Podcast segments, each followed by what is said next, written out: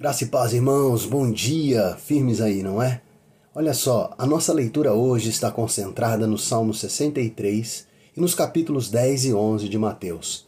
Leitura maravilhosa.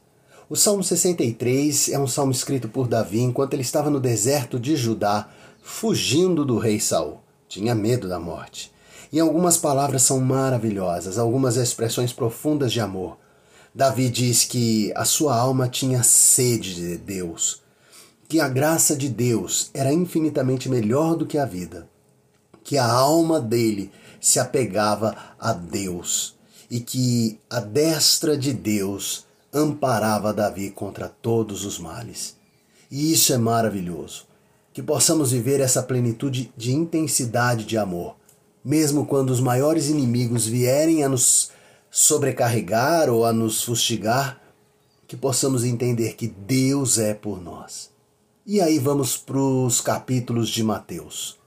Mateus 10, Cristo escolhe os doze apóstolos e já lhes dá uma missão dando as instruções. Ele diz que ele não lhes daria nem ouro, nem prata, nem nada de valor. Qual era a ideia? Cristo ensinava aqueles homens que eles deveriam confiar sempre na provisão do Senhor.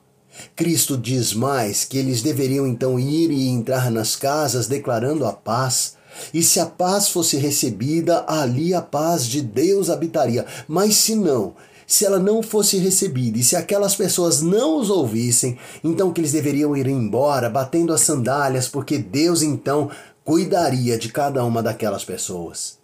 Cristo diz que eles os enviaria como se eles fossem ovelhas e eles estariam no meio de lobos, porque pessoas iriam maltratá-los, traí-los e levá-los para os tribunais.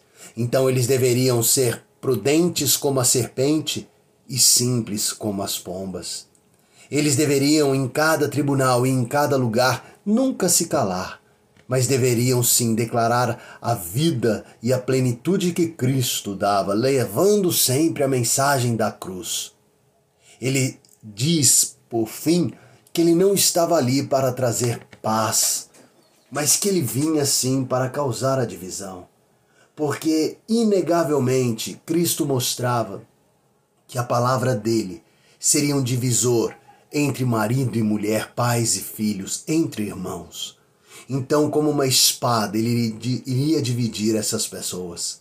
Aqueles que aceitassem a Cristo carregariam e seriam inegavelmente pessoas que seriam repletas do contentamento de Deus, sendo premiados pela vida eterna. E então no versículo, ou perdão, no capítulo 11, Jesus então sai para as cidades com o intuito de pregar, e assim o é.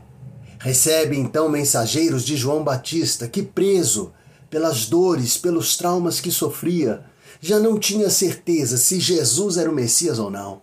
E ele pede para aqueles homens, pede para que aqueles homens perguntem se Jesus era o Messias ou se eles deveriam esperar uma nova pessoa.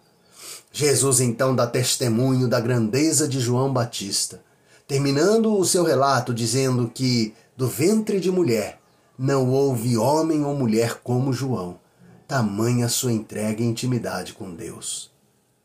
Diz então que haviam cidades impenitentes, pecaminosas, que não se arrependiam do seu pecado, que essas cidades então teriam inegavelmente o castigo, e um castigo tão cruel, tão pesado como foi o de Sodoma e Gomorra. Sabe, meu irmão, nós temos visto inegavelmente a desolação da justiça de Deus perante os homens. Eles estão fugindo, eles estão maltratando a palavra do Senhor. As cidades, elas são impenitentes como estas. Vi uma reportagem no dia de ontem aonde se falava do relacionamento aberto. Pessoas então casadas tinham relações sexuais indistintamente com outras tantas pessoas, com a anuência dos seus parceiros. E aí vejo então que a família monogâmica que Deus tanto preza, ela já não mais existe. E este é só um dos exemplos das tantas desventuras que a humanidade tem percorrido nos seus dias. Cidades impenitentes, que pagarão sim o preço quando no dia do Senhor formos apresentados. E aí Ai daqueles que se esqueceram dos mandamentos do nosso Senhor. Sabe, meu irmão, é chegada a hora da nossa alma se apegar a Deus, não temendo mal algum, mas sim fugindo dessa natureza pecaminosa. É a hora de sim declararmos Cristo em todos os cantos, porque o dia chega. Temos que sim ser prudentes como as serpentes, mas simples como as pombas, e seguir adiante no caminho que nos leva para a intimidade com Cristo. Eu vou terminar nossa leitura com os últimos versículos de Mateus 11, versículos 28 e 29. Diz assim: Vinde a mim, todos os que estáis cansados e sobrecarregados, e eu vos aliviarei. Tomai sobre vós o meu jugo e aprendei de mim, porque sou manso e humilde de coração, e achareis descanso para a vossa alma, porque o meu jugo é suave e o meu fardo é leve. Que possamos então nos achegar a Cristo, pegando sim o jugo dele, porque é suave e o fardo dele é leve, e ele então nos dará o descanso necessário. Em nome de Jesus, amém.